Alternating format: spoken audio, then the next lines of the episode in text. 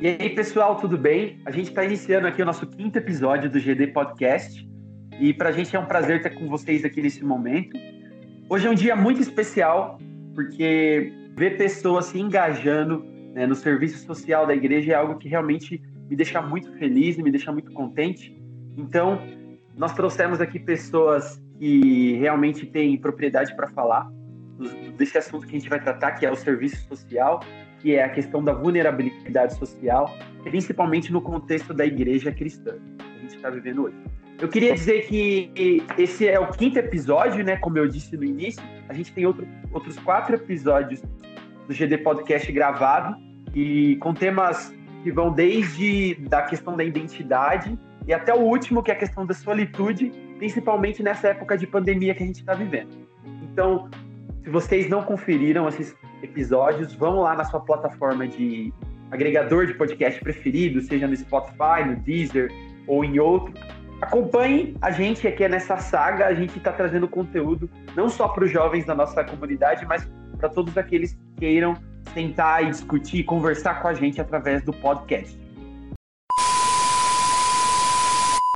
Então, sem mais delongas, eu queria começar o nosso episódio apresentando os nossos convidados.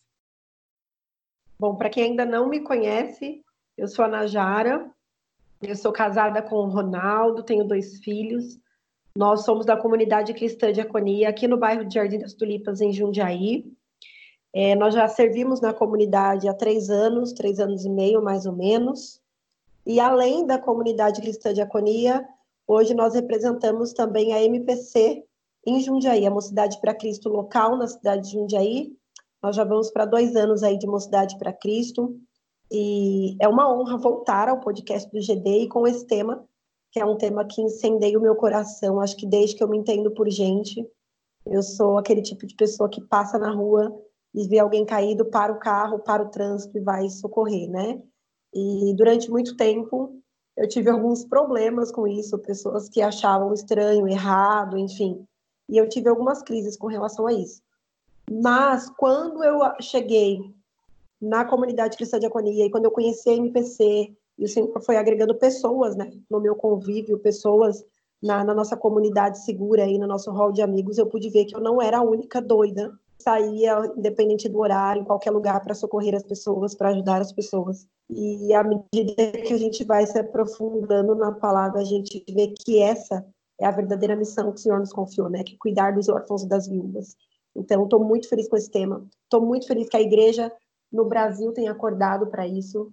E eu espero mesmo que esse podcast possa alcançar diversas pessoas, diversas comunidades, e que todas as pessoas, ao ouvirem esse podcast, que elas possam ser tocadas de fato, né? Que elas possam ser despertadas para esse serviço tão lindo, que é estender a mão como Jesus estendeu, caminhar como Jesus caminhou. E é isso, que a gente possa ter aí um bate-papo bem legal e que a gente possa aprender também com esse bate-papo com as pessoas aí que estão nessa noite conosco. Bom, boa noite a todos. Primeiramente, é um prazer aí estar junto com vocês, participando desse, desse momento aí tão importante que, que tem sido muito relevante, sim, para a igreja cristã aí no Brasil, né, em, em, todas as todas as suas denominações, vamos dizer assim. Gente, eu sou o Daniel Cirilo, tenho 46 anos, casado com a Patrícia, há 25 anos, vamos completar 25 anos de casado esse ano. Dois filhos, o Matheus, com 24 anos, e o Marcos Paulo, que vai completar 20 anos em julho. Fazemos parte do Instituto Buscar. Estamos caminhando também com essa, com essa missão no Instituto Buscar há aproximadamente três anos. Né? Agora, em setembro, também a gente vai estar completando três anos. E Somos membros aqui na Igreja Batista em Campolim Paulista, né, na primeira Igreja Batista em Campolim Paulista, onde nós estamos há aproximadamente sete para oito anos. Bom, nossa nossa paixão também, né, com essa área também vem de bastante tempo e com tudo que vem acontecendo nos últimos anos aí, especialmente nesses últimos três anos, que a gente resolveu, né, decidiu é, viver isso mais, mais a fundo, a gente vem, então, procurando aplicar ah, toda, toda o aprendizado que a gente teve aí, né, no, nos evangelhos, né, através da nossa principal, do nosso principal exemplo aí, que é Cristo, né? Então, vai ser um prazer muito grande estar com vocês. Temos aí muitas coisas a fazer, muitas coisas a aprender, muitas coisas a compartilhar. Eu sei que, que será um, um prazer para todos nós. Eu espero poder contribuir né, para todos vocês, com todos vocês aí também. Agradeço o convite, tá, Anderson? Que, que possa ser tudo para a honra e glória de Deus, tá bom, gente? Então, vamos estar à disposição, ok? Oi, pessoal. Boa noite a todos. É muito feliz por estar aqui com vocês hoje. Uma honra, né, pelo convite. Eu escuto todos, todos os podcasts que o Anderson posta, eu, eu tenho uma admiração. Então, meu nome é Janaína Andrade, nós somos da, da mesma comunidade, Diaconia, aqui de Campo Limpo Paulista. Já frequento lá, sou membro lá já há uns 15 anos, e ou mais, acho até mais um pouquinho. E de, um, de uns cinco anos para cá, nós temos colocado assim de, de cabeça nesse projeto de assistência social, porque a gente vê a importância, né? Eu, meu marido, a gente vê a importância disso na vida das pessoas, em ajudar. Nós sentimos isso pela, pelas famílias. Sou casada com o Sandro, tenho quatro filhos, sou professora é, do Estado, atualmente dou aula na Escola Natanael Silva, em Varza Paulista, Dou aula de sociologia, dou aula de língua portuguesa, sou especialista na, nos projetos inovos do, do Estado de São Paulo, que é o projeto Tecnologia. Também sou pós-graduada em psicopedagogia. Estou aí para ajudar, estou aí para socorrer as pessoas, que nem a Najara falou, a gente é, acaba, não sei de onde surge isso no coração da gente, e a gente quer ajudar a todos no, na medida do possível. E é isso. Obrigada, estou muito feliz por estar aqui com vocês. Valeu, Jana. Valeu a todo mundo aí que se apresentou. Então vamos ao nosso episódio de hoje.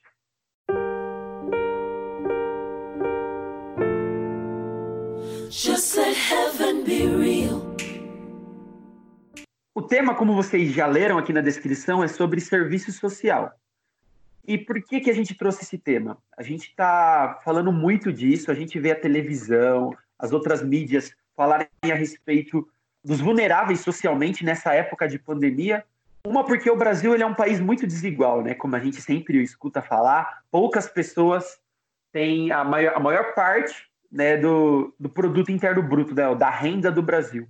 Então, a partir disso, a gente já, já sabe que o Brasil ele é um país que ele precisa muito desse auxílio que o governo não dá conta sozinho. Então a gente já há algum tempo a gente vê igrejas e organizações sem fins lucrativos se mobilizarem para que possam ajudar as pessoas que estão em situação de, de vulnerabilidade.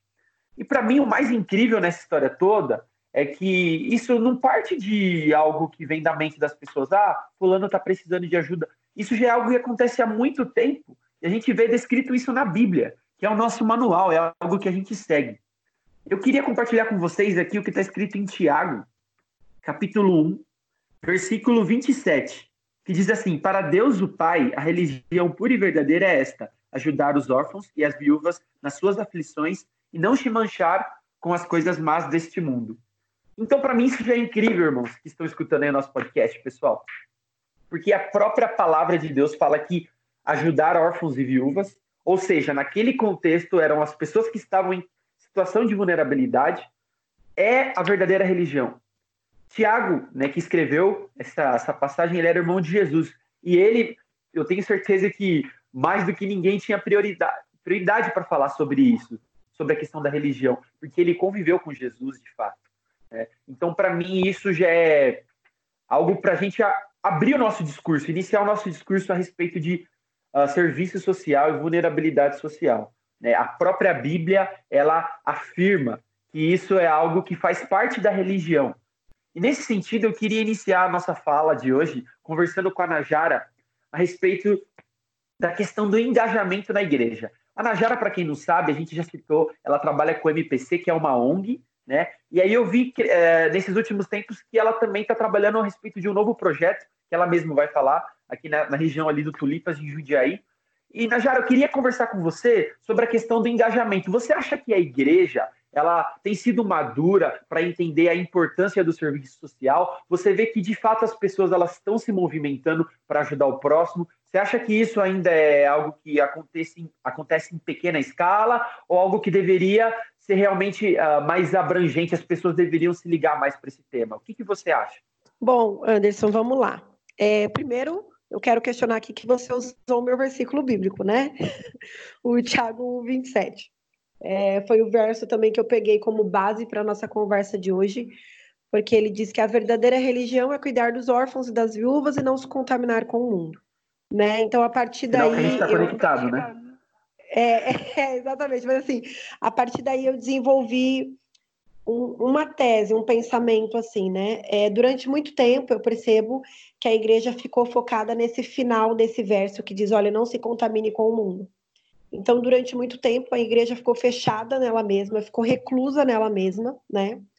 E ela se, ela se dispunha a ajudar o membro dela a cuidar das pessoas que estão dentro dela. E a gente tem percebido, sim, um avanço, uma maturidade da igreja nos dias atuais, porque a igreja hoje ela está saindo das quatro paredes, ela está deixando de olhar simplesmente para a placa dela ou para a metodologia dela, e ela tem buscado ajudar o próximo. E o que é mais lindo em tudo isso, o que é mais fantástico, é que eu tenho tido experiências com, com pessoas mais velhas, não só de idade, mas de tempo de igreja mesmo, tempo de conhecer o Senhor, porque eu sou, eu me considero nova convertida, tenho oito anos de conversão. Eu vejo pessoas que tinham um discurso dentro da igreja, pessoas que olhavam simplesmente assim, ah, eu vou ajudar, mas eles ajudavam com aquela, é, aquela intenção do que não, vou trazer para minha igreja, sabe? E hoje a gente tem visto isso se alargar, né? Essa visão tem se alargado e as pessoas não ajudam mais simplesmente em prol de trazer aquela pessoa que está sendo ajudada para a tua própria igreja.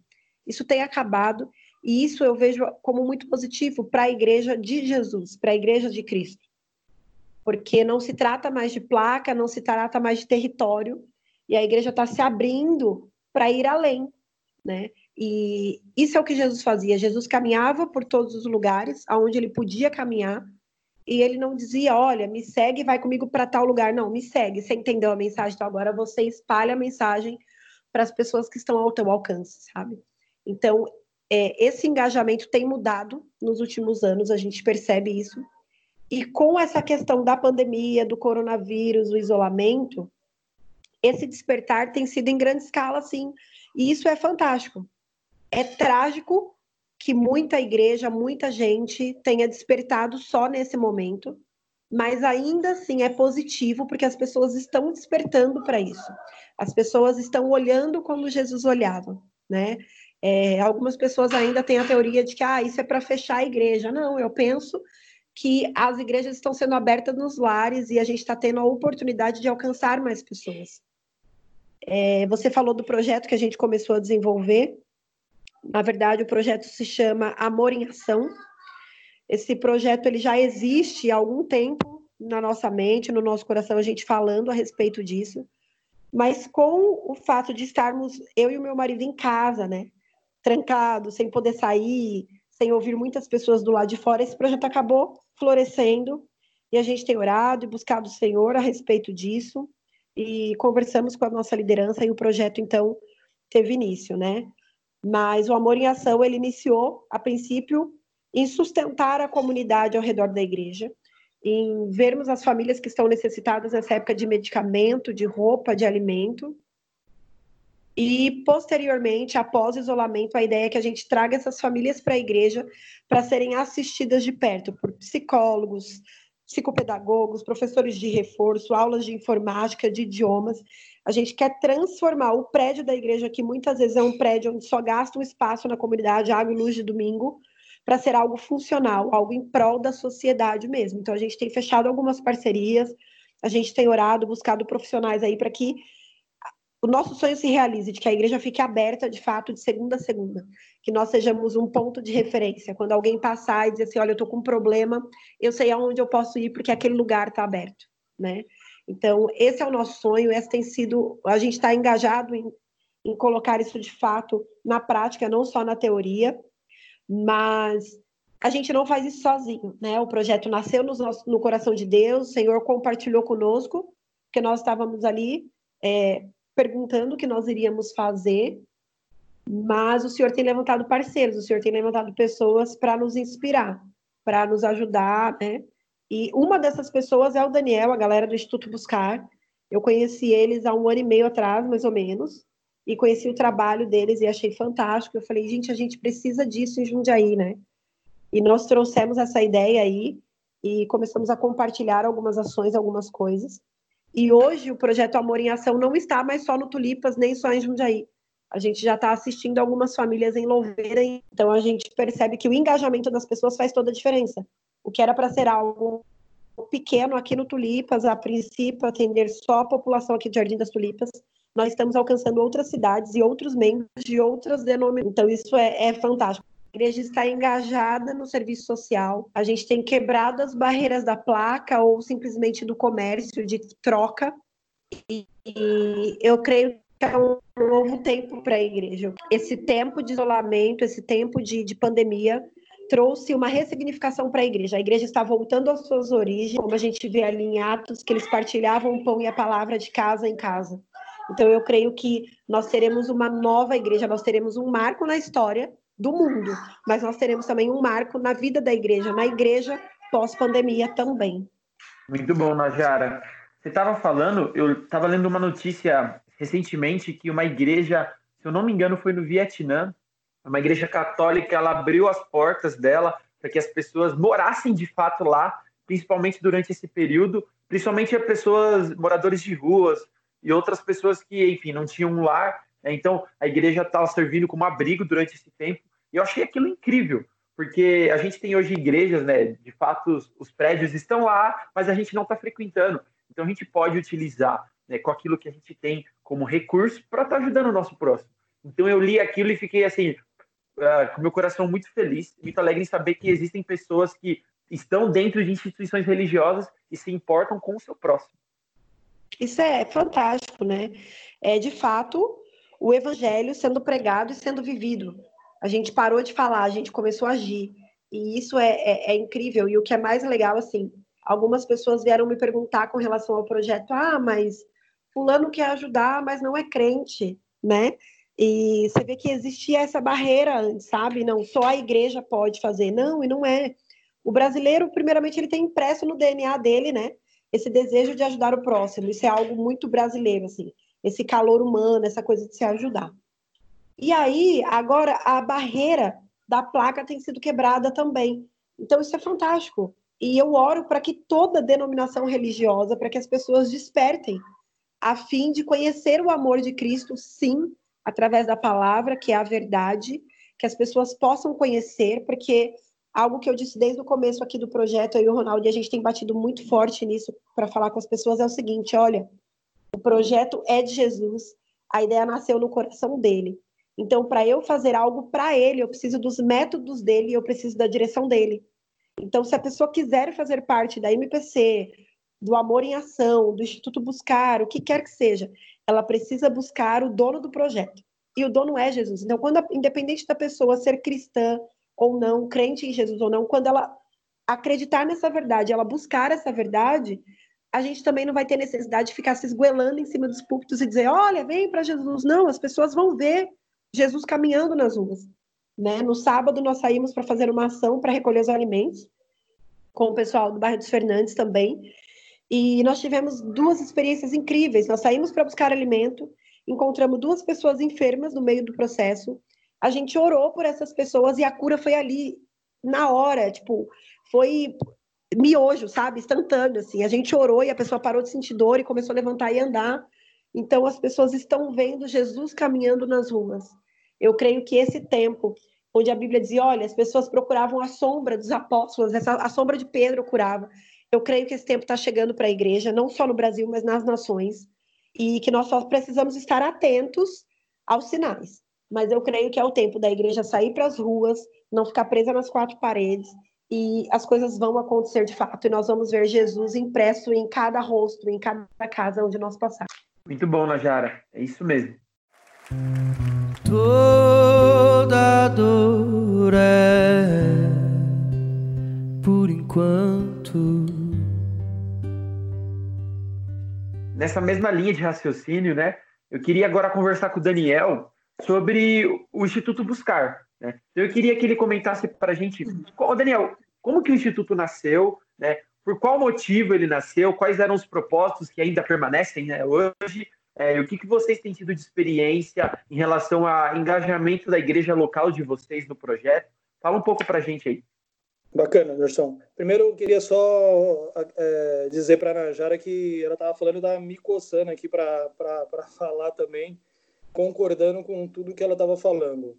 É, é sensacional a gente encontrar mais cristãos com a mesma disposição, com, mesmo, com a mesma visão, com o mesmo pensamento, né? De sair das quatro paredes, de sair literalmente para fora, né? Para a igreja chamada para fora para fazer para fazer essa obra, para servir. E, então é, é muito bacana isso, é, é muito gratificante a gente ouvir e saber que, que Deus está fazendo isso em muitos outros lugares, em, muitas, em muitos outros filhos dele, né? O Instituto Buscar, ele surgiu desse inconformismo né, com, a, com o sistema denominacional que fica preso, que fica engessado né, para servir, para sair. Então, uma das coisas que a Najara estava falando, né, disso de servir as, as pessoas independente de denominação, independente de fé, a gente deparou com isso dentro da igreja e isso não é de hoje, isso é de muitos anos, né? A Najara falou que tem oito anos de conversão.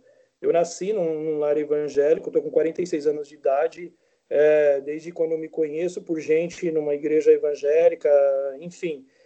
Isso não é regra, mas na grande maioria a gente encontra muita dificuldade porque no sistema existem os interesses, né? E aí a gente até partiu, né, assim, de, de, de, mais disposição. A gente participou de um projeto que chama Metanoia Radical, um acampamento, e ele tem uma pegada de sacudir, de tirar a pessoa da, da, da conformidade, né, da, da hipocrisia, da religiosidade e mexer com a pessoa para a pessoa sair para viver aquilo que crê.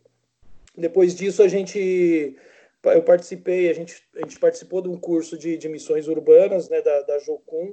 Isso também foi muito importante, também trouxe muita ferramenta para a gente. Mas antes ainda do curso da Jocum, foi quando a gente já estava fazendo várias ações. Isso vai de muitos anos atrás, vamos dizer, mas é, é, Instituto Buscar, né, de três anos para cá. E a gente fazendo algumas ações, a gente sempre, a gente usa um termo aqui que a gente sempre sangrava as mesmas pessoas. Então, sempre sangrando as mesmas pessoas. Então, eu precisava de uma de um quilo de arroz, eu pedia para o irmão João. Semana, que, semana seguinte, eu precisava de um molho de tomate, eu pedia para o irmão João. Na outra semana, eu precisava de um, uma mussarela para fazer um lanche, eu pedia para o irmão João. E aí, tinha sempre as mesmas pessoas sendo sangradas, né? Vamos falar assim. E aí a gente foi, esse grupo foi aumentando, porém sempre sangrando as mesmas pessoas, até que a gente decidiu organizar o que estava acontecendo, né? Então, quando a gente decidiu organizar, então a gente sentou e falou, bom, bacana, vamos, vamos organizar isso. Então, o passo, né, na nossa cabeça era formar, era, era de princípio, não era formar uma ONG, mas era servir em alguma ONG que já existisse. E foi o que a gente fez. A gente procurou uma ONG evangélica, né? Mas aí a gente deparou com alguns interesses. E aí não era aquilo. E aí depois a gente tentou levar para a igreja, para a igreja local. Mas também ficamos presos, né? Ficamos engessados em algumas coisas, né? E aí a gente falou, não é isso, não estava dando liga, a gente estava inconformado com isso, a gente precisava de liberdade para agir. E aí a gente foi quando a gente decidiu então formar, né, é, instituir a ONG, né, o Instituto Buscar, né, que, que na verdade ONG é um termo que a gente usa que não é não é nacional, né, não é, mas é então é uma OCIP, né, uma organização da sociedade civil e tudo para servir. E aí a gente fomos atrás de, de, de, conhecimento, de se informar, de procurar saber como que é. E aí nisso foi aqueles momentos de, de, de estatuto, de visão, valores, missão. E aí a gente foi organizando isso. Por que Instituto Buscar? A nossa divisa, né, o nosso versículo-chave para o Instituto Buscar é Lucas 19, 10. Pois o Filho do Homem veio buscar e salvar o que estava perdido.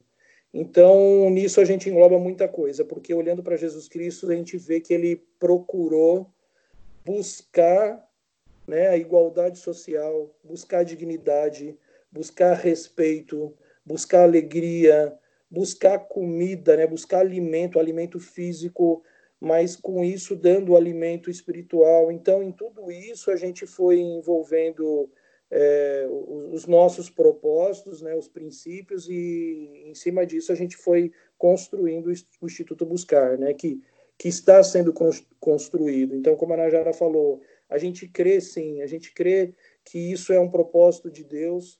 A gente tem enxergado, gente, são tantos, tantas histórias, tantos testemunhos de a gente ver as pessoas sendo alcançadas pelas atitudes, né, e não simplesmente pela pelo falatório, né, pelo discurso, mas então nós decidimos, pô, então vamos trabalhar, vamos fazer o vamos, vamos vamos organizar isso, então vamos mostrar o amor de Jesus através das nossas atitudes. E com isso, a medida, né, eu falo para o pessoal que a medida que o mal contamina, o bem contagia muito mais. E aí a gente foi encontrando muitas e muitas pessoas, muitos cristãos, não só cristãos, é evidente, mas muitas pessoas dispostas a servir, a amar através das atitudes. Gente, é, é eu posso dizer para vocês que tem sido milagres atrás de milagres, é um na sequência do outro. São coisas inexplicáveis. E a gente pode citar inúmeros textos, né, sobre isso, porque a gente tem vivido isso na prática, né? Jesus disse que aquele que crê em mim, obras maiores fará, né? Obras além daquelas que ele fazia, ainda maiores fará. E não é porque somos nós, mas é porque é Ele em nós, é Ele através de nós. Não é mais uma, uma denominação, uma igreja com seus interesses. Então, igual a Najara comentou também, né, de ah, eu, então vou fazer isso, vou servir a tal comunidade ou a tal pessoa, a tal família, e ela precisa vir para a igreja, ela tem que vir para a minha igreja. Não. O Instituto Buscar, a gente, né, com, com, essa, com essa visão, né, de, de, de ter essa liberdade de agir, a gente consegue alcançar muito mais pessoas, muito mais apoio, e eu vejo nisso uma estratégia fenomenal de Deus para abençoar e para servir pessoas. Eu vou dar um exemplo rapidinho para vocês. Em dezembro, a gente recebeu uma doação, né, uma, uma pessoa que, que está no grupo da gente, ela é cristã, ela ofereceu uma, uma doação para gente, tinha uma doação de brinquedos e tudo. Você aceita, Daniel? Eu falei, sim, aceito. A gente tem, tem atingido as crianças também com, com essas doações. Ok, a gente também tem uma doação de alimento. falei, ótimo, que bom. Cara, mas tem um problema. Eu falei, qual? É bastante alimento. falei, pô, isso é legal, isso é bênção. Tem mais um problema. Eu falei, qual? É de um centro espírita. Eu falei, problema nenhum. Muito bom. Pode, pode, pode no, nos abençoar sim com, a, com essa doação. Eles doaram 880 quilos de alimentos. Quando foi agora, né, há poucos dias atrás, há uns 20 dias atrás, eu mandei uma mensagem para eles. É, é, um centro espírita lá em São Paulo, ali no Itaim Bibi. Eu falei, gente, a gente está precisando de alimentos de novo, né? Como é que vocês estão? Tem condição de, de ajudar a gente? Eles, ó, me dá uma semana aí que eu já te respondo. Passou 15 dias, eles não nos respondiam. E aí a gente atendendo as famílias, atendendo as famílias. E aí a gente perdeu uma, uma, uma, ferramenta que a gente tinha por conta da pandemia, que era estar com os voluntários dentro dos mercados arrecadando alimento. E aí o pessoal do Centro Espírita, no mesmo dia que a gente teve essa notícia ruim, né, que a gente não poderia estar com os voluntários dentro do mercado, aí eles ofereceram para a gente 40 cestas básicas. Cara, se não fosse, se, se fosse uma ONG religiosa, né, com placa de igreja, a gente não conseguiria isso, não conseguiria essa parceria. Logo, a gente não conseguiria alcançar, abençoar 40 famílias com essas cestas básicas. Então, para entender um pouco de como, como é isso, né? Como isso é, é, é bacana. Como essa, isso, a gente tem vários outros exemplos, tá, gente? Mas um, né, para vocês entenderem.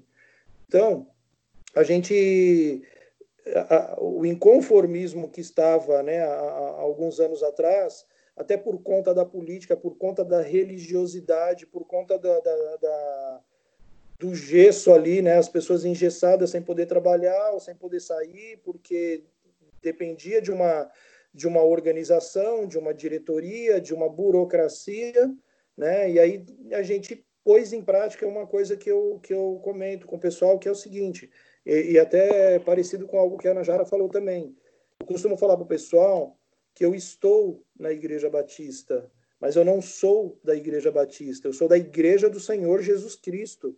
E essa não tem placa, essa é muito, muito, muito superior a qualquer denominação que seja. Então, a gente não tem essa, esse limite. Né? Então, isso é uma, uma importância muito, muito grande e a gente tem uma organização com influência cristã, com os princípios cristãos, então isso a gente nunca vai perder de, de frente, né? a gente vai sempre voltar ao princípio, isso é uma coisa que a gente precisa ter, que, que, a, que as organizações precisam ter, sempre voltar ao princípio, então no nosso princípio foi esse inconformismo com, a, com um conformismo com essas coisas que aconteciam, então a gente precisa sempre estar lembrando disso, que no princípio foi por conta disso que a gente decidiu trabalhar, que a gente decidiu agir. Então, a gente precisa voltar sempre ao princípio. Não nos tornarmos uma organização religiosa, com interesses religiosos, né? mas entender aquilo que Cristo fez, né? que foi a mesma coisa também que a Najara falou. Ele saiu e falou: quem quiser vir após mim, negue-se a si mesmo, tome a sua cruz e siga-me. Ele falou que ele não tinha nem onde encostar a cabeça, então a gente precisa entender que a gente precisa sair, né? Concordando com uma outra coisa que a Najara falou também. É, a igreja, gente, denominação, para nós aqui do Instituto Buscar, ela só faz sentido se ela for relevante onde ela está. A pergunta que eu faço para alguns pastores, para algum, algum, né, alguns membros de igreja é: se essa igreja fosse retirada desse local, imagina, né, um, um guindaste vem e tira essa construção desse local. O bairro vai sentir falta dessa igreja? Será que vai sentir falta dessa igreja? Se ele não sentir falta dessa igreja, essa igreja não está fazendo efeito nenhum ali. Eu postei recentemente aí no, no, perfil meu aí no Facebook, né? Igrejas, é, templos e catedrais obsoletos. Em tempo de pandemia, olha o tanto de igreja fechada que poderia estar tá servindo a comunidade, servindo a saúde, servindo a famílias carentes, servindo. É, então, é, é, não dá para entender né? uma igreja fechada, abrindo somente no culto ao domingo ou no culto à quarta-feira, olha lá quando tem, e não dá para entender. Essa igreja construção, né, esses templos, para eles serem, para eles terem importância, eles precisam ser relevantes. Então, a gente precisa estar, tá, a gente precisa sair, a gente precisa. As pessoas, a palavra de Deus diz, gente, que, que as pessoas precisam ver a, a Cristo através das nossas obras, né? Que resplandeçam a luz de Cristo através das nossas vidas, através das nossas obras. É evidente, gente, é evidente que ninguém é salvo por obras. Nós somos salvos pela graça, pelo amor, pela, pela, pela misericórdia de Deus, né? pela graça de Deus. Mas isso precisa ser uma, uma atitude, isso precisa ser uma, uma, uma, uma cicatriz na, na, no nosso corpo. As, precisam, as pessoas precisam ver isso, as pessoas precisam ver Cristo através das nossas ações. Né? Então a gente parte disso e, e a gente espera. É, ser relevante onde a gente está, onde a gente pisa, pode ser onde for né, através das nossas atitudes, porque com Cristo, né, nós vamos ser muito mais que vencedores, a gente vai vencer qualquer situação que seja, seja de fome, seja de doença, seja de moradia, seja de justiça social, né, para a pessoa ter uma cama para dormir, um cobertor, um colchão. Então a gente precisa agir, né, sair do conformismo, sair realmente da nossa zona de conforto, né, e, e se dispor. E aí as coisas vão acontecer, gente. Muito bom, Daniel. Você estava falando e eu queria até comentar e perguntar algo a respeito. Essa questão da sangria, ela acabou depois que vocês de fato se organizaram e montaram uma o CIP que você disse, né? Ou, ou seja, as pessoas elas se engajaram mais ou continuou sangrando as mesmas pessoas? Como foi né, depois que vocês se organizaram como, como ONG? Então, Anderson, as pessoas elas se envolvem mais, elas participam mais. É, sabe aquele texto, né, lá em Coríntios, né, em 2 Coríntios, se eu não estiver enganado, 2:9, que Cristo, né, que através de, de apóstolo Paulo fala, né, que Deus ama aquele que dá com alegria, segundo o que propôs no seu coração.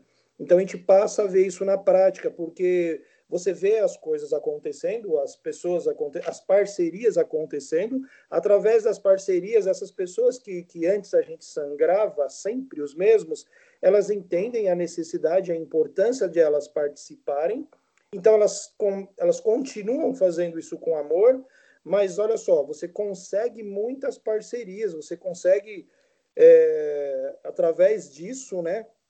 Posso te dar um exemplo, por exemplo, que gente, essa parceria que a gente tem, que a gente consegue arrecadar alimentos no, nos mercados, né? Foi uma parceria que a gente fez com, com o Instituto SOS Gente.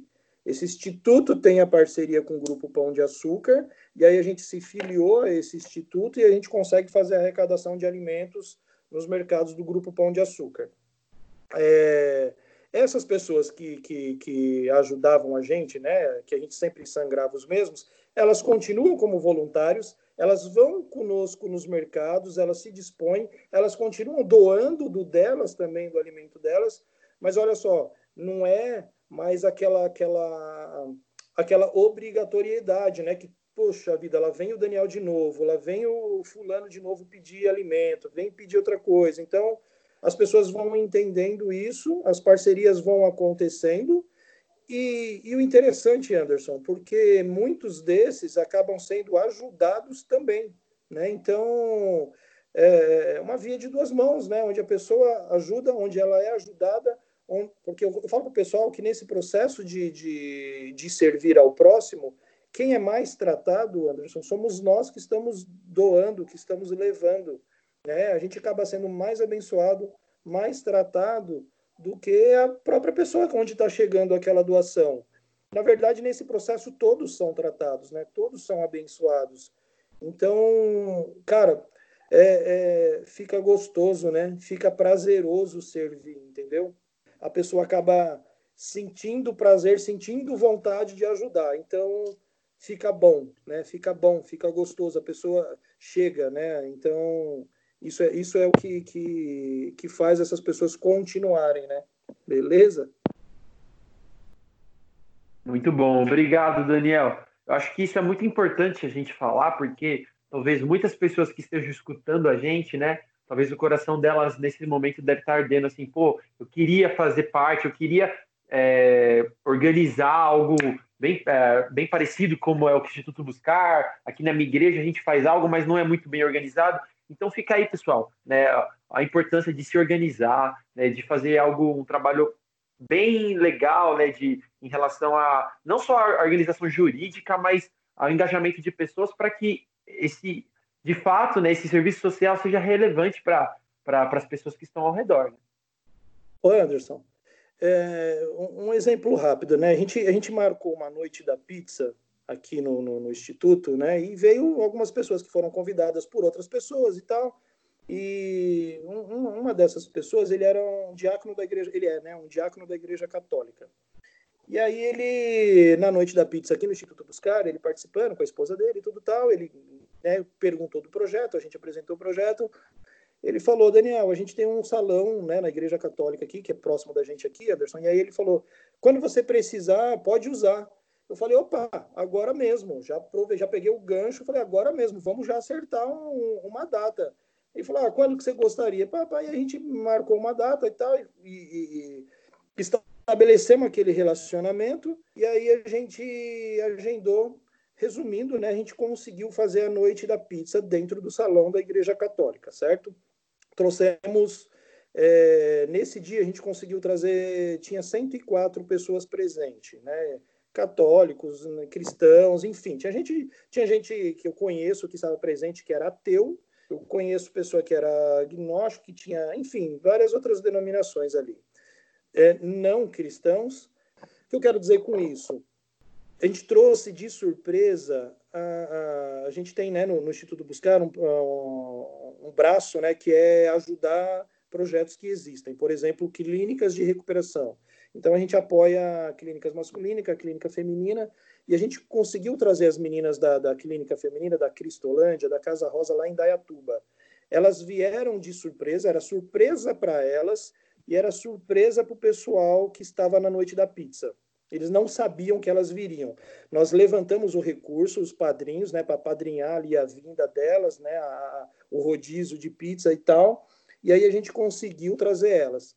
Elas chegaram de surpresa, elas sabiam que elas iam numa igreja, mas não sabiam que igreja que era, nem o que iam fazer. Achavam que iam cantar numa igreja. E aí, quando elas chegaram, era a noite da pizza, o rodízio de pizza, era um presente para elas. E todas aquelas pessoas que estavam participando, com exceção da organização, né, da gente que estava na, na organização, que sabia que elas viriam, eles não sabiam. E aí eu, num determinado momento ali na noite da pizza, chamei todas elas para frente, apresentei elas para todas as pessoas, e aí eu falei para elas: bom, vocês vieram, vocês saíram lá de Indaiatuba, vieram aqui para cantar, então agora vocês vão cantar.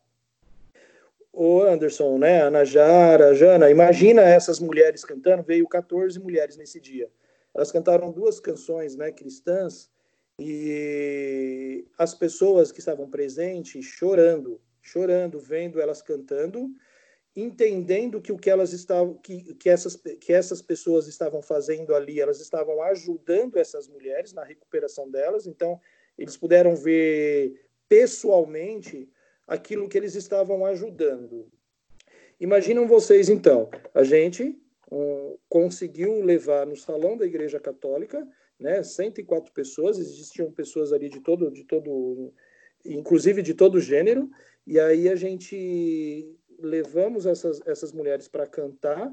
É, o testemunho que não foi do amor de Cristo, você está entendendo? Independente da religião, dentro de uma igreja católica. Agora, quando que a gente ia conseguir fazer isso com uma placa de uma igreja evangélica, né? Então, para né, entender como é importante isso, né, essa, essa organização, é, ter os seus princípios cristãos, mas não ser preso a uma denominação. E com isso você consegue levar para todas essas pessoas, na prática, o que é o amor de Cristo, você está entendendo? Então é, é, isso, é importantíssimo, gente.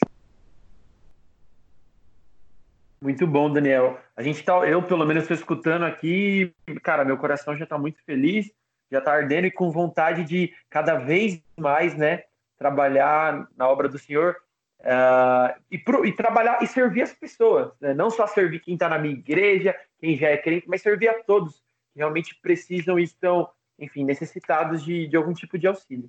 Acho que isso é muito importante.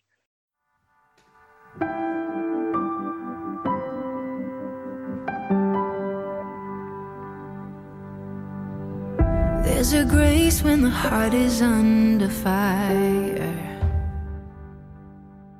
Eu queria falar com a Jana agora é, a respeito de dessa questão toda do que a gente está tá vivendo hoje no Brasil.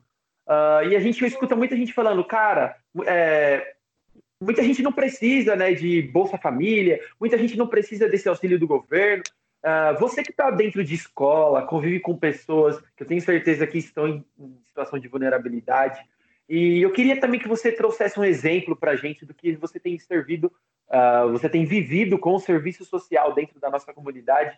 As pessoas de fato têm, elas precisam disso. Como tem sido a ajuda? O que, que você tem visto dentro das escolas? Conta um pouco para a gente aí.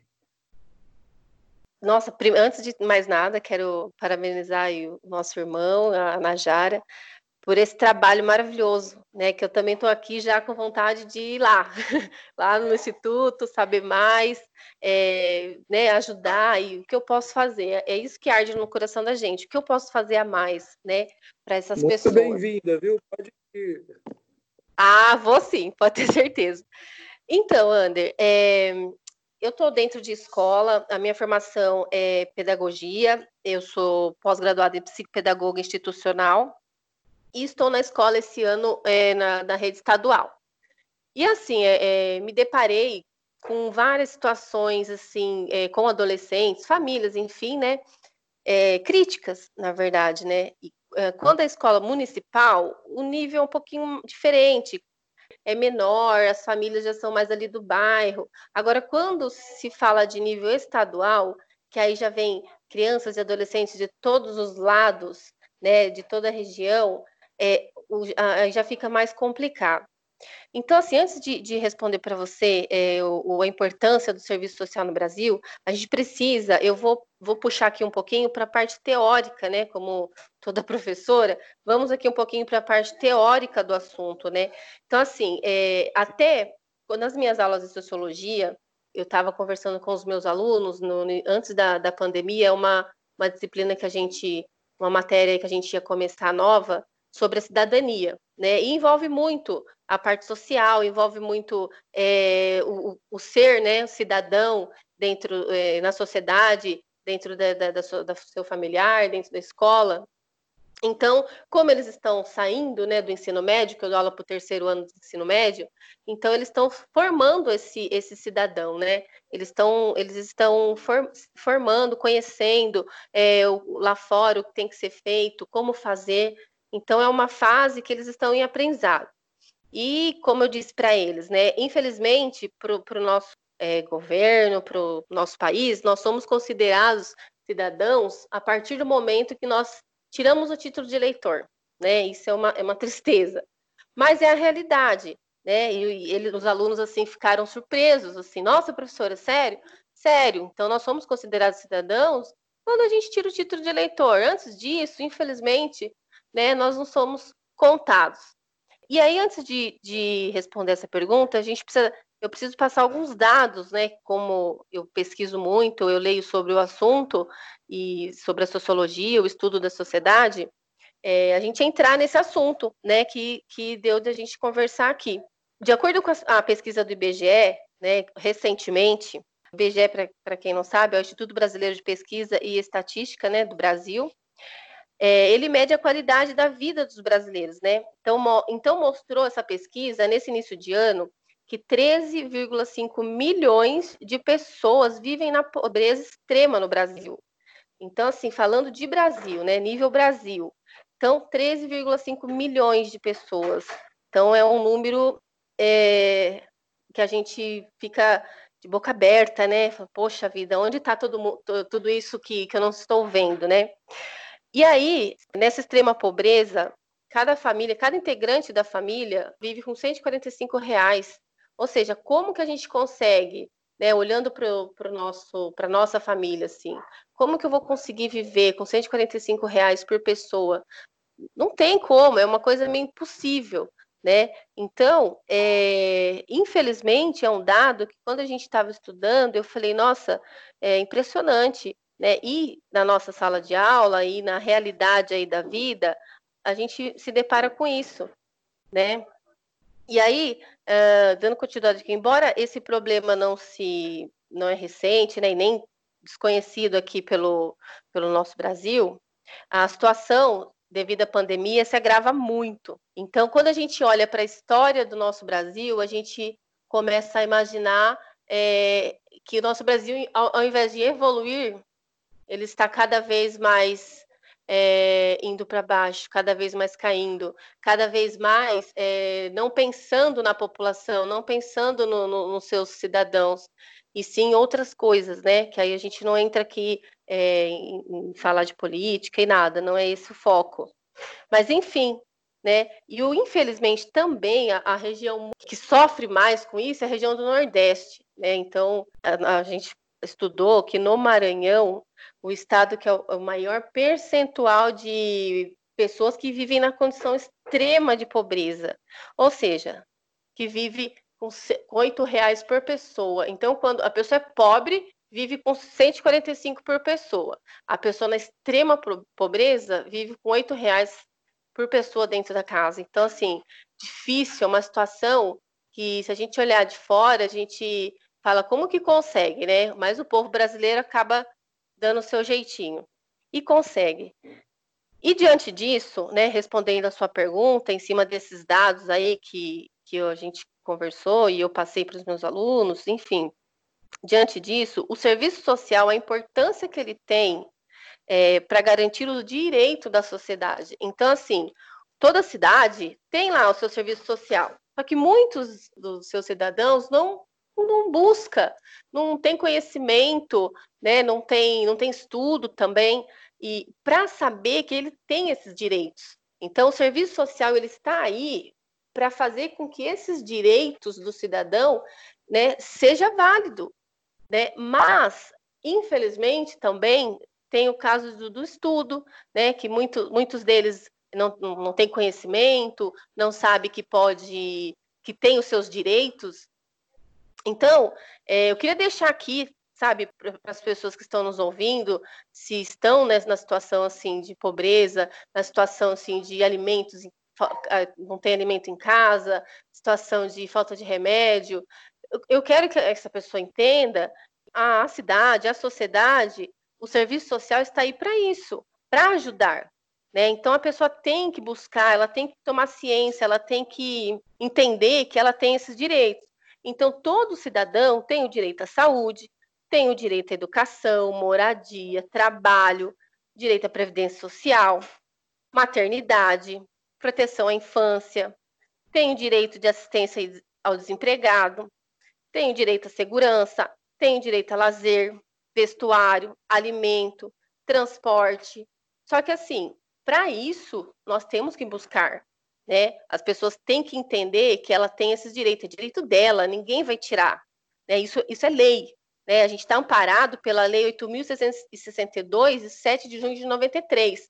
Então, isso é lei do ser humano, é lei do cidadão, esses direitos. Só que para isso, o cidadão tem que buscar os seus direitos, ele tem que fazer valer os seus direitos, né?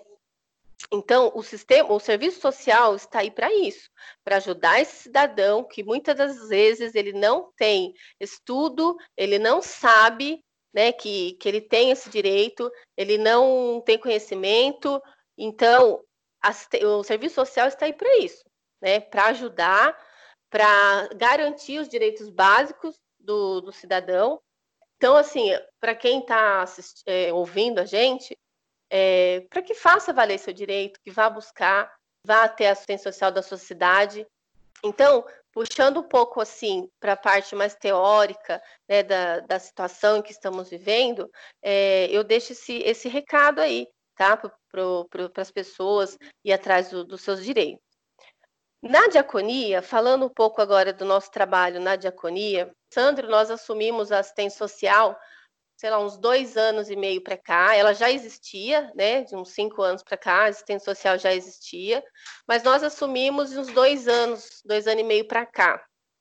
E a partir daí, nós passamos a atender famílias e conhecer famílias de dentro da igreja mesmo, que, que às vezes estava é, com uma dificuldade, mas também tem a questão da família ter vergonha, não pedir. Então a gente tem que estar tá com esse olhar atento, sabe? Esse olhar apurado, sabe, para as famílias da nossa comunidade. Então, tinha muitas vezes já aconteceu da gente é, perguntar: "Não, tá tudo bem em casa?" Não, tá tudo bem. Aí o outro fala: Não, ah, então, vem aqui, vamos conversar. E aí a gente descobre que ela tá com dificuldade. Então a gente começou a atender essas famílias. A partir daí, também com a ajuda né, de outros irmãos, também que acaba ajudando a gente a arrecadar alimentos, enfim.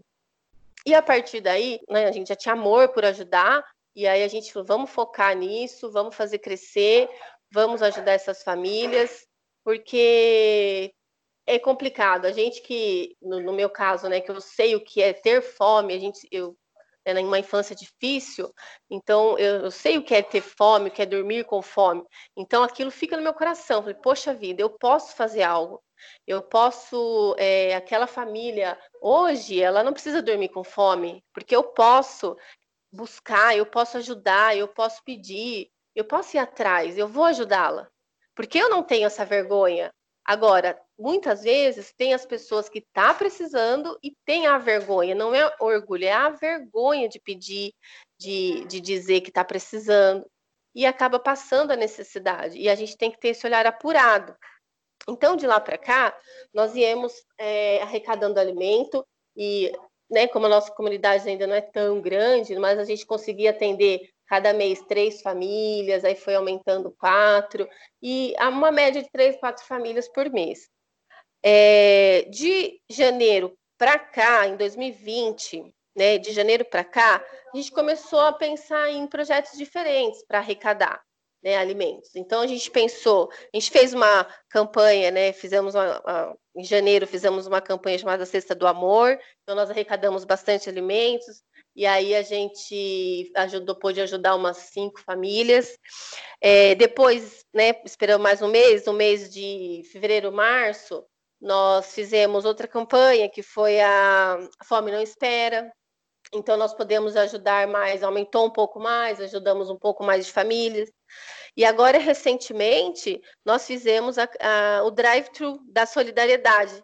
É, então, agora foi agora, semana retrasada, se não me engano, fizemos o drive-thru da solidariedade, e onde as pessoas iam com, o carro, e a gente estava devidamente né, protegido com luvas e, e, máscaras, e recebia o alimento da pessoa, e aí a gente é, conseguimos arrecadar bastante alimento, nós ficamos muito felizes, porque conseguimos ajudar 10 famílias, né, aqui, é, não só da nossa comunidade, mas famílias que não, nem, nem vai na nossa igreja, famílias que não, não, não é cristã, sabe? famílias que não, não conhece Jesus.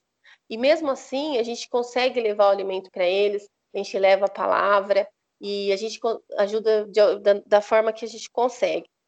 E aí conseguimos né, é, ajudar essas dez, essas dez famílias, né, a gente é, corre atrás, faz o que, o que consegue fazer, a gente pede ajuda dos, dos irmãos, mas a gente não para. De, a gente não para e às vezes desanima um pouco, mas a gente não pode parar. Eu tenho na minha cabeça, o Sam tem na cabeça dele também, que a gente não pode parar, porque essas famílias dependem da gente. Querendo ou não, a gente está tá aí para servir, igual você falou, e a família depende. E a gente, o que eu puder fazer, e custando eu puder fazer, e que os irmãos que nos ajudam, que é o Jorge, a, a Elo, o Ney, acaba nos ajudando também.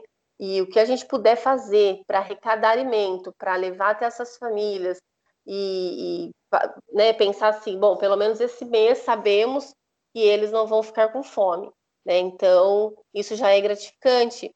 E aí a gente, né, estamos aí, a gente tá, vai continuar com o projeto e a tendência é crescer, e pedindo muito a Deus para que nos dê força, para não desanimar. E é isso. Muito bom, Jana. Você estava falando, eu estava até lembrando né, no nosso grupo de WhatsApp da igreja, que uma vez um irmão ele perguntou, cara, eu tenho alguém que está precisando aqui de uma cesta básica, só que ele, é, é, e aí será que a igreja conseguiria ajudar? E aí só que ele colocou uma ressalva, só que a pessoa não é crente, né? Como se, se isso fosse de fato uma barreira. E aí eu fiquei imaginando, cara, isso não é barreira, né? A gente muito importante que as pessoas entendam que a, a igreja ela serve para servir não só o membro, mas para servir a sociedade de uma forma geral né, se a gente quer alcançar as outras pessoas.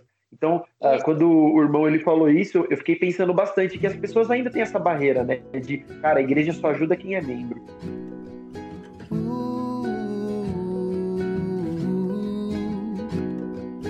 Ontem, hoje, amanhã, lembra dos sonhos de outrora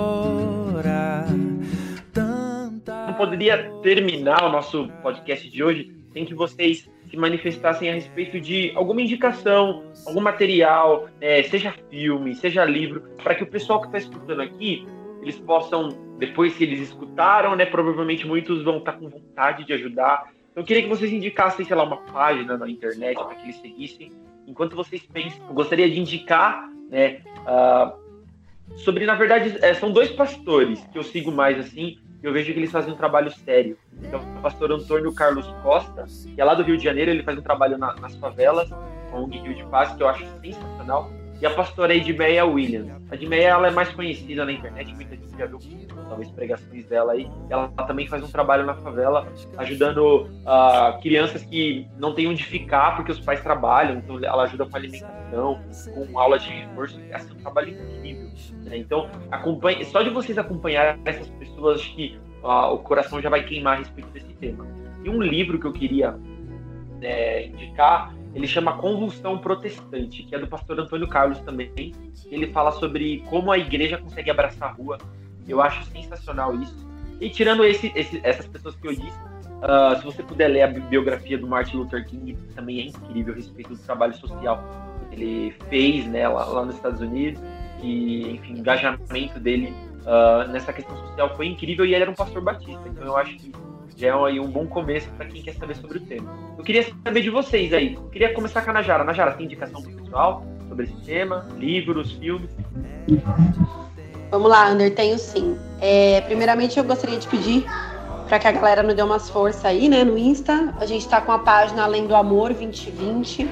Ali a gente coloca quais são as necessidades das famílias, como a gente tem atendido. Então, não só a pessoa doar né, o seu tempo, o seu dinheiro, o seu alimento, mas ela também acompanha é, o que está acontecendo no dia a dia, na nossa rotina. Então a pessoa simplesmente não doa e não fica no escuro, né? Ela tem uma, a gente tem é, tido essa transparência de mostrar para as pessoas como nós temos ido através das ajudas delas, né? Então se a galera puder seguir aí a página do Insta, além do amor. E uma outra missão que eu gostaria que a galera conseguisse ver é, e prestar um pouco mais atenção aí. Nós temos aí o pessoal da Avalanche Missões. O pessoal tem um trabalho fantástico com jovens e adolescentes também. Né? Nós temos a galera que já foi citada aqui, MPC, Jocum, são ONGs que estão de fato engajadas aí no Brasil e no mundo, né, fazendo a diferença. E um livro que eu recomendo, eu acho que eu já até comentei com vocês, é Radical, um Cristianismo Impotente, do David Platt, foi um livro que mudou a minha vida, mudou a minha forma de enxergar, de olhar para o próximo. E ele é um livro assim que te faz sangrar a princípio, mas ele nos melhora, ele nos traz maturidade, sabe? Então, se vocês puderem ler esse livro, baixar esse livro, enfim, Radical, do David Platt, é um livro sensacional, é um livro que eu super recomendo aí para quem tem essa paixão aí por se doar e ajudar o próximo. E é isso. Muito bom. Obrigado, Ana Jara. E você, Daniel, tem algo para indicar para a gente aí? Tem, tem sim, cara. Tem bastante coisa bacana, mas eu vou, vou me reter a duas pessoas que. dois pastores aí, um pastor. Um é o Paulo Capelete, não sei se vocês conhecem, acredito que sim. O pessoal. O pastor Paulo Capelete, ele é do ABC, ele é da região do ABC. Ele tem um, um projeto que chama Missão Sal. Sensacional, gente, sensacional. É, também foi um pastor assim que, que, que me influenciou bastante numa série de, de, de situações, de, de quebra de paradigmas mesmo, de sair da religiosidade e viver aquilo que, que, que a gente diz crer. Então eu recomendo, super recomendo ele.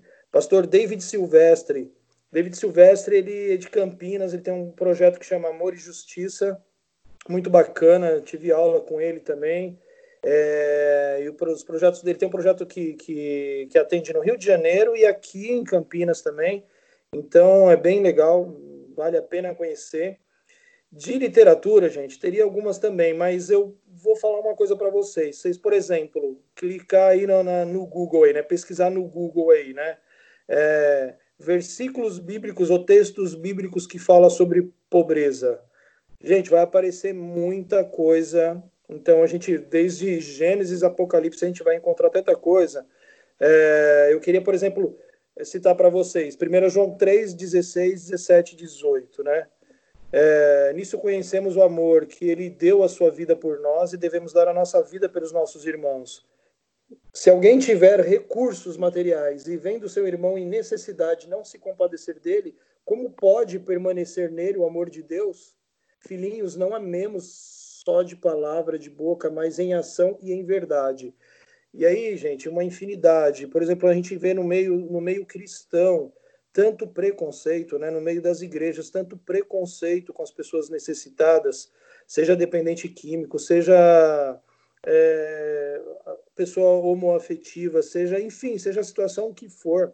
A palavra de Deus diz lá em Mateus 25, né, que quando a gente fizeste a um desses pequeninos, a gente estaria fazendo ao próprio Deus. Então, quando a gente olha para uma pessoa dessa, a gente não pode ver outra coisa a não ser o próprio Cristo nessa pessoa. A gente vai estar fazendo para essa pessoa, para Deus a gente vai estar fazendo. Então, a gente entender né, que nós somos sim semelhantes, somos criados à imagem e semelhança de Deus. Eu preciso entender que, como cristão, eu não posso me conformar com meu irmão dormindo na rua, com meu irmão não comendo, o meu irmão não tendo um cobertor, não tendo uma cama, eu preciso sim me mexer, né? Eu preciso sair desse conformismo e fazer por isso. Então, gente, a maior, acho que a maior recomendação é a Bíblia, né? A gente vê na Bíblia, posso dar uma, uma infinidade de textos aqui, de exemplos aqui, entendeu? E a gente vai encontrar muita coisa para viver de fato aquilo que a gente diz crer. Então é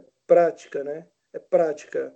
É sair né, da, da, da hipocrisia, sair da religiosidade e pôr em prática aquilo que a gente crê. Isso aí, obrigado, Daniel. E você, Jana, tem indicação para o pessoal a respeito de livro, filme, séries? Tem, é, então, tenho alguma indicação aqui, sim. É, também quero deixar aqui, é, né, indicar para o pessoal que aí está tá com dificuldades, né, que tem aí dificuldades na família de alimento, remédios, enfim, né, que também busque, né, como eu disse antes, seus direitos, saiba que você tem os direitos, você tem direito a remédio, a alimento, né, a escola, enfim. Então, é, aqui na nossa cidade tem o CRAS, né, que é o Centro de Referência Assistência Social, é, e o CREAS, Centro de Referência Especializado em Assistência Social né, eu passei a conhecer porque nós, como, como professora, a gente encaminha alunos e familiares, enfim, porque a gente é, é, direito, enfim, é direito do cidadão e tem que buscar mesmo, tem que ir atrás, tá? E uma palavra-chave aqui que eu queria deixar para todos que, que, estão nos ouvindo é a empatia, né? Porque eu acho que nós temos que colocar no lugar do próximo. Quando a gente pede a doação é porque realmente nós conhecemos alguém ou, ou família que precisa mesmo, né? a gente não, não, não, ia pedir à toa, né? Sem, sem ter um, um objetivo. Então, fica aí a, a, empatia. Vamos refletir aí nessa, nessa palavra. E também, né, eu vou indicar aqui a Bíblia, né, tirou a minha indicação, mas vamos eu vou indicar também a Bíblia, em especial o livro de Mateus, né, capítulo 20, que eu vou ler aqui para vocês, verso 45. Está escrito assim: Então lhes responderá, dizendo: Em verdade vos digo que, quando a um desses pequeninos a não fizestes, não fizestes a mim. Então Jesus está dizendo aí. Então, esse, esse versículo aqui fala muito meu coração. Então, quando eu estou fazendo para alguém, eu não estou fazendo para aquela pessoa, né? Eu estou fazendo para Jesus, eu não vejo para quem é, para quem não é, eu não vejo a cor, eu não vejo né, status, eu não vejo nada. Então, eu estou fazendo para Jesus, não também é, faço para ter recompensas, também isso, isso não é de Jesus. Então, é, esse versículo fala muito ao meu coração. Né? Então, a gente tem que ajudar o próximo, né? como diz aquele ditado, ajudar as pessoas sem olhar a quem, né? E também tem um livro, né, que eu gosto muito, muito, que ele é muito simples, chama Jesus Cop, que eu já li ele umas três vezes. E aí eu pude entender, assim, através desse livro e de uma outra maneira, é, o quão Jesus era humilde, a humildade de Jesus, a capacidade dele se colocar no lugar do próximo, a empatia que ele tinha. E, enfim, então isso mudou, assim, o meu pensamento, meu olhar é, para com as pessoas. Então fica aí essas indicações, tá? E quero agradecer, muito obrigada pelo convite.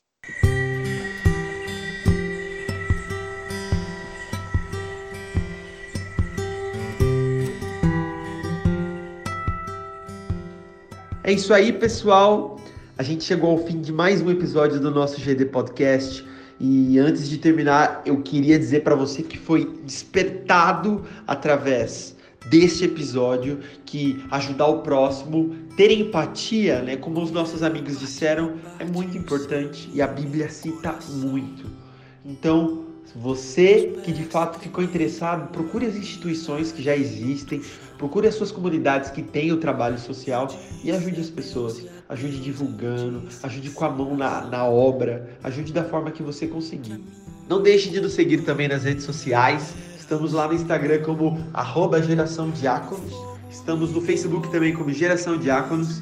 E é através dessas plataformas que nós conseguimos atualizar o pessoal a respeito do conteúdo, de tudo que vem acontecendo, da agenda, a indicação de material. Então é muito importante que vocês nos sigam lá também.